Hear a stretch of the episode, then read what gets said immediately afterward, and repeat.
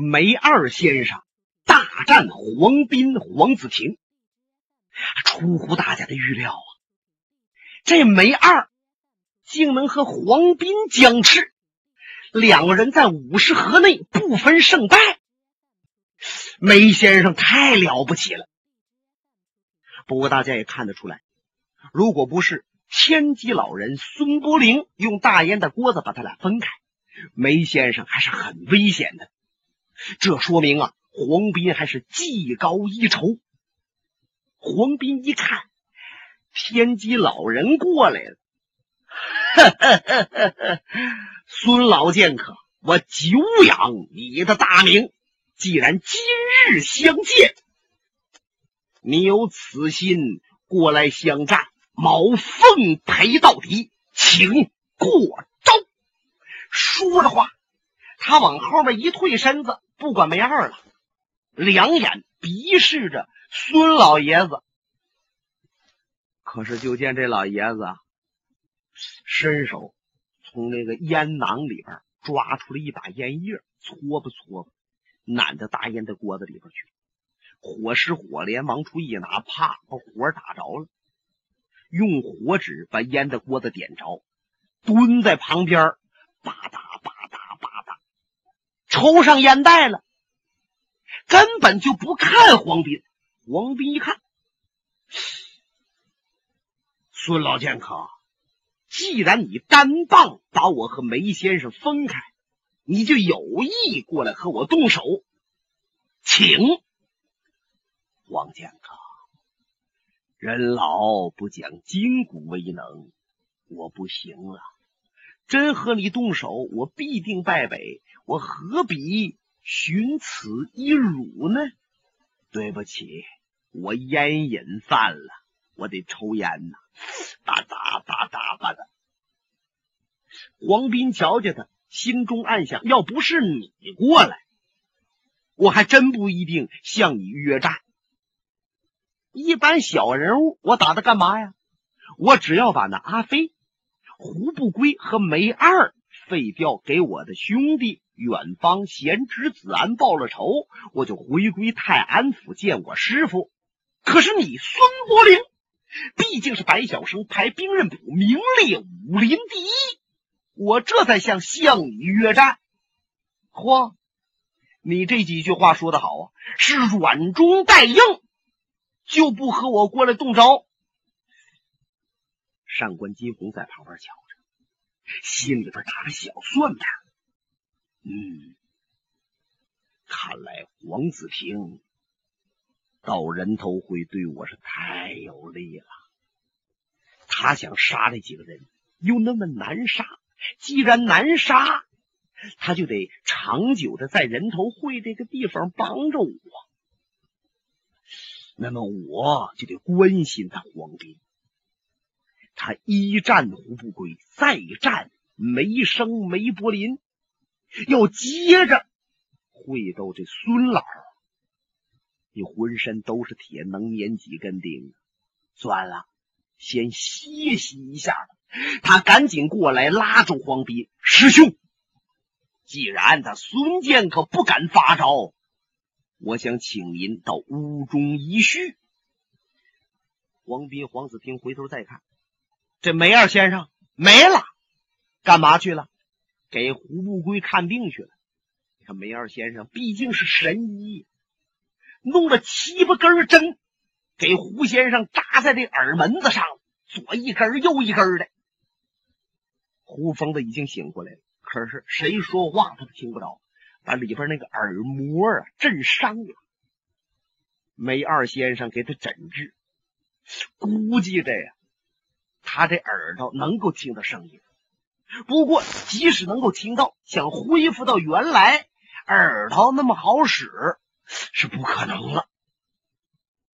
黄斌、黄子听一看他要杀的人都不在面前，那先回自己的炉棚。歇息一时吧。随着上官金鸿回到炉棚，饭菜早都准备好了。上官金鸿端起杯来，微微一笑：“师兄啊，我说几句心里话，恐怕您还得埋怨我。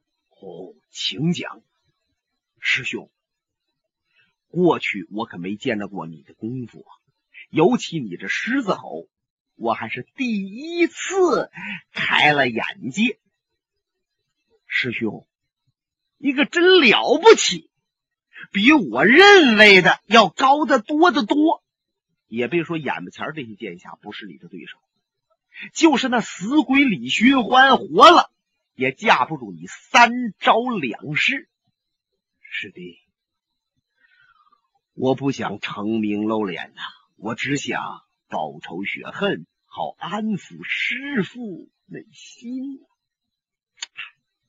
想起师傅，黄斌心中酸楚，大眼睛泪水上来。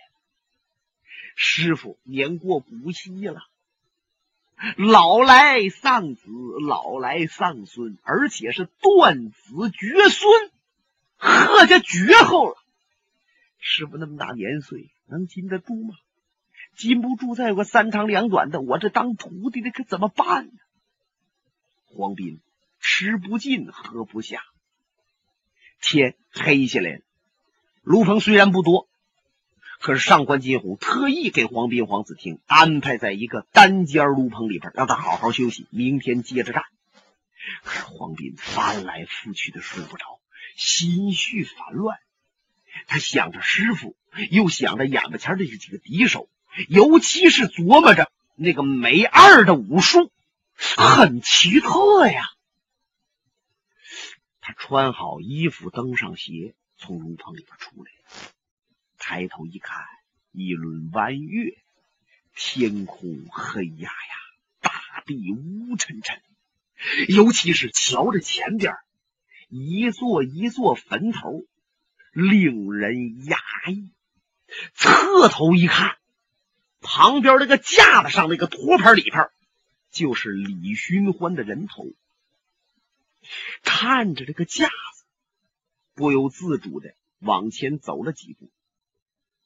黄斌就琢磨：按说李寻欢是梅花道，他让我师弟上官给杀死了，他死了！我应该高兴才是，可是怎么瞧着李寻欢的人头，心里边却很不是滋味呢？或许是一想到李寻欢乃探花出身，文采过人，又武艺超重，飞刀力不虚发，乃是武林界文武奇才的人物。英雄爱英雄，好汉爱好汉，我才惋惜他。也不完全是这样，因为过去听到李寻欢很多事情，那是行侠仗义、除暴安良，每每想来令人心驰神往。那么忽然知道他是梅花刀，是又是气恨又是失望。唉，一个人呐，活来不易，做好人被人赞美也是一事。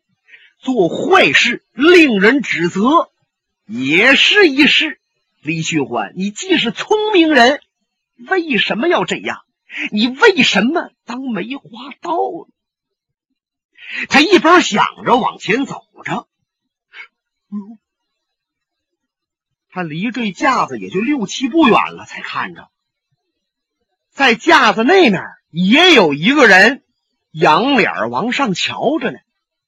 借着星斗月光一看，是少林寺的老和尚方丈心术。同时，心术也瞧着黄斌了。弥陀佛，是黄施主吗？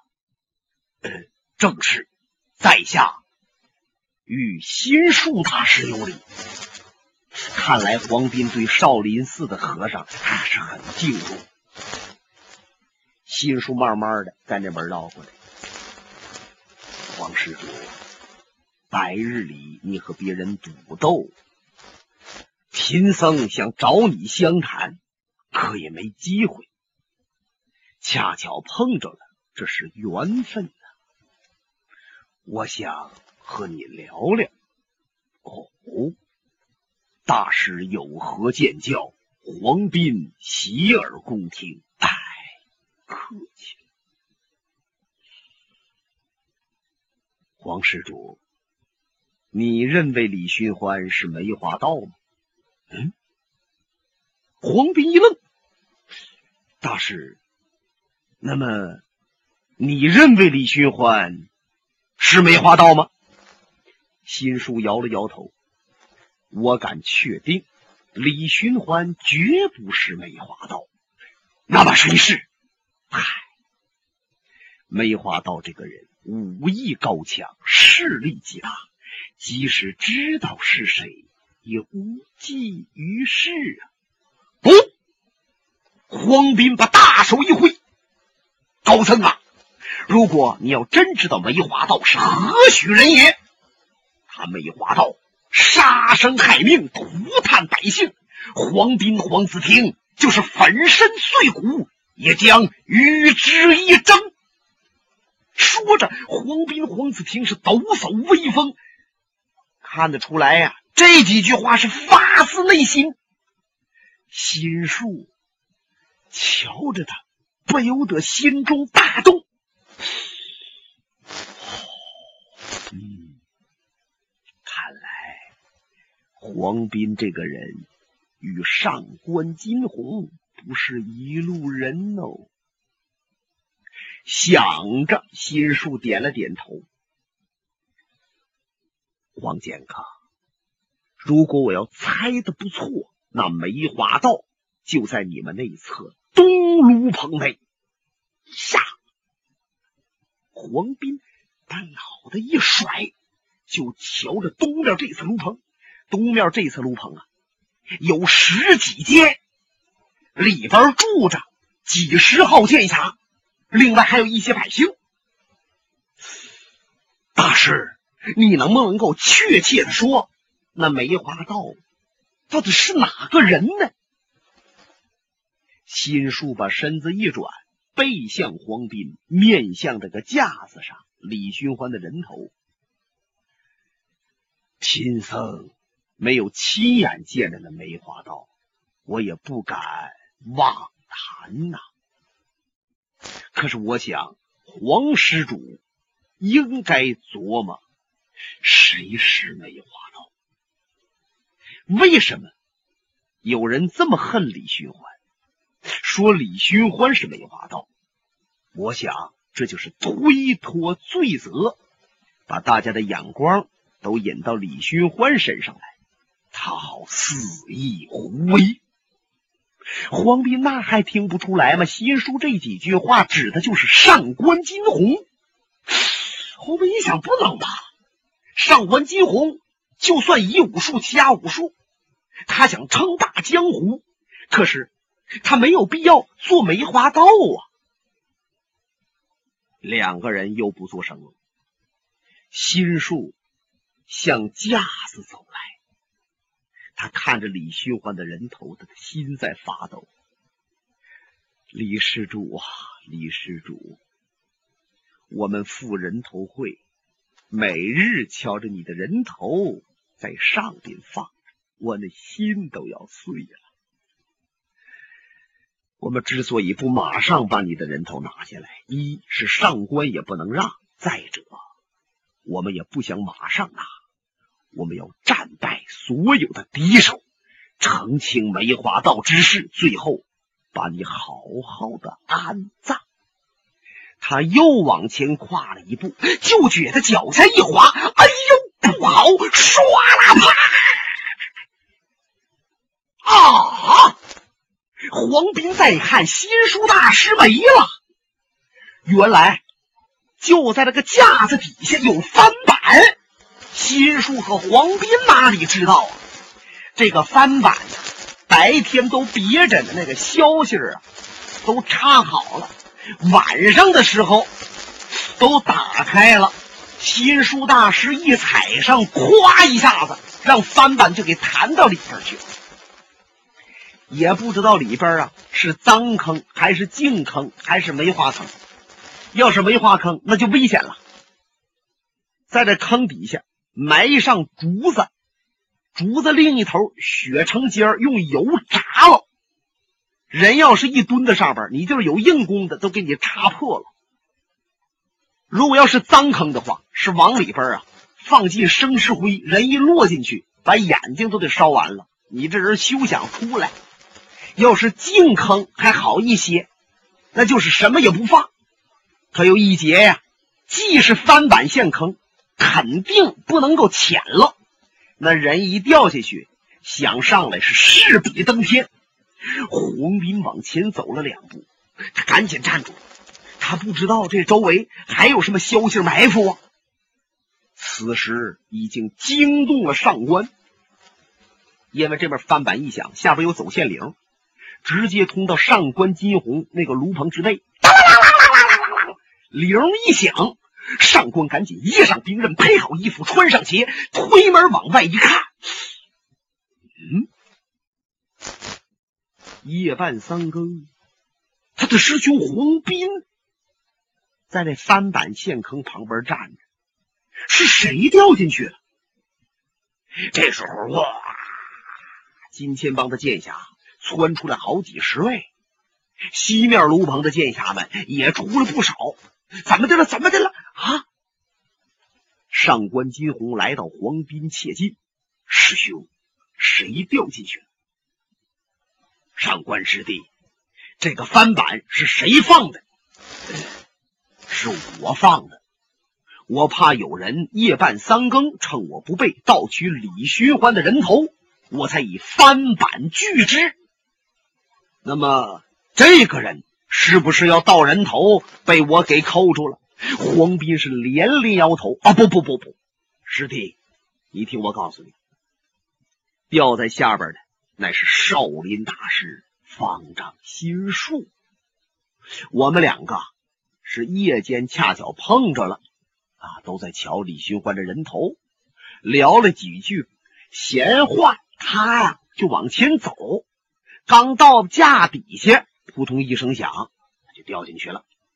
我担保他不是盗人头的，赶快把翻板盖打开，让他出来。哦，是这样，师兄啊，少林寺乃是我金钱帮的对头。他们在李寻欢死后就多次帮李寻欢的忙，现在在人头会又和我作对，一定是心术晚上要盗人头，恰巧被师兄给碰着，他才暂时没有得手。那么他又掉入了翻板，我焉能将他放出？我要困死！这时候少林寺几位年轻的僧人都已经来到接近了，一听。什么？我们老方丈掉进去了！姓上官的，你马上把盖打开，不然的话，我们和你拼了！这时候，天机老人孙老爷子也来到跟前，赶紧把几个年轻僧人拉住：“慢着，慢着，慢着！上官帮主，少林大师掉进凡板，你理应放出。你不放出的话……”恐怕天下英雄们心中不服啊！我想少林大师德高望重，乃是武林领袖之门。你上官金鸿想在江湖上扬名立万，立住你的金钱帮，就不要害少林高僧。请把翻板打开。这天机老人说话是有分量的。可是今天在上官这儿失灵了，哈哈哈哈哈！孙老剑客，按说您和我说话，我得唯命是从。可是今夜之事，恕在下不能从命。李寻欢是梅花盗，谁要盗起李寻欢的脑袋，那就是助纣为虐，我怎么能够纵容呢？黄斌一看上官金鸿胡搅蛮缠。师弟，我已经跟你都说过了，我和方丈啊是闲聊，他掉到坑里边了。难道别人的话你不信，我的话你还不信吗？上官金鸿一看，黄斌发怒了，脸上那层黄毛都炸着起来了。如果再要降下去，说不定就把黄斌给气走了啊！可别因小失大。想到这儿，他眼珠一转，嗯，师兄，其实我和少林往日无冤，近日无恨。他掉到底下去了，我都应该立刻往里边跳，把他老给救上来。可是有一劫呀，我让他上来，他还会为梅花道李寻欢与我作对，使我不好收拾。怎么办吧？如果心术大师能够保证我把他放出来，他立刻率领少林的剑侠们回归河南嵩山少林寺。我马上翻板打开，你看怎样？就听着翻板下边一声大喊：“上官金虎，我不上去罢了，我上去一定要置你于死地！”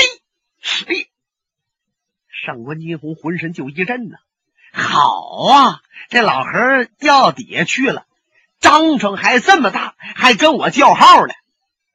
他冲黄斌呐抖了抖手，我说师兄，您听没听到？这老和尚是要跟咱们作对到底呀！天机老人孙波龄来到翻板边儿向下一俯身，心术大师，某。乃是抽大烟袋锅子那个老头儿，我劝你几句吧，您就答应上官金虎，回归少林寺。这面有什么事儿，我担承着，你看行不行？心术在下面答话：“老爷子，别看我们没有谈过，可是我知道你是谁。”你是天机老人孙施主啊，可是就是您也休想劝我在这个上官金鸿面前屈服。孙伯林一听，哎呦，这少林和尚也够倔的了。你说你不屈服，你搁这坑里边上不来，最后被他给扣死，你多冤呐！你还不如回归少林，以后有什么事再说呢。他他他，这可怎么办好啊？上官金鸿冷冷一笑，呵呵在下就没有办法了，只好如此啊。现在心术大师他并没落到翻板那个坑底下，原来。他踩在翻板上，啪一被砸进去，他正好就靠在这个坑壁上了。这坑啊，有两丈来深，上面小，底下大。一般来说，要掉进来人呢，再想上去就难。可是老和尚利用一手贴壁术的功夫，就硬生生的后背贴在这个石壁上了。这一招也叫墙上挂画。得多精神的内功啊！身子缩住这墙，但有一点，你能够挺一时，不能老在上面贴着，早晚也得落到底下去。就算在这贴着，现在想爬上来，那也是上不来呀。两边正在相持着，就见唰啦一道黑影飘至切近。这人呢，是还没等说话呢，就咳嗽上了。心术大师，我是谁？您听出来了？哎呦！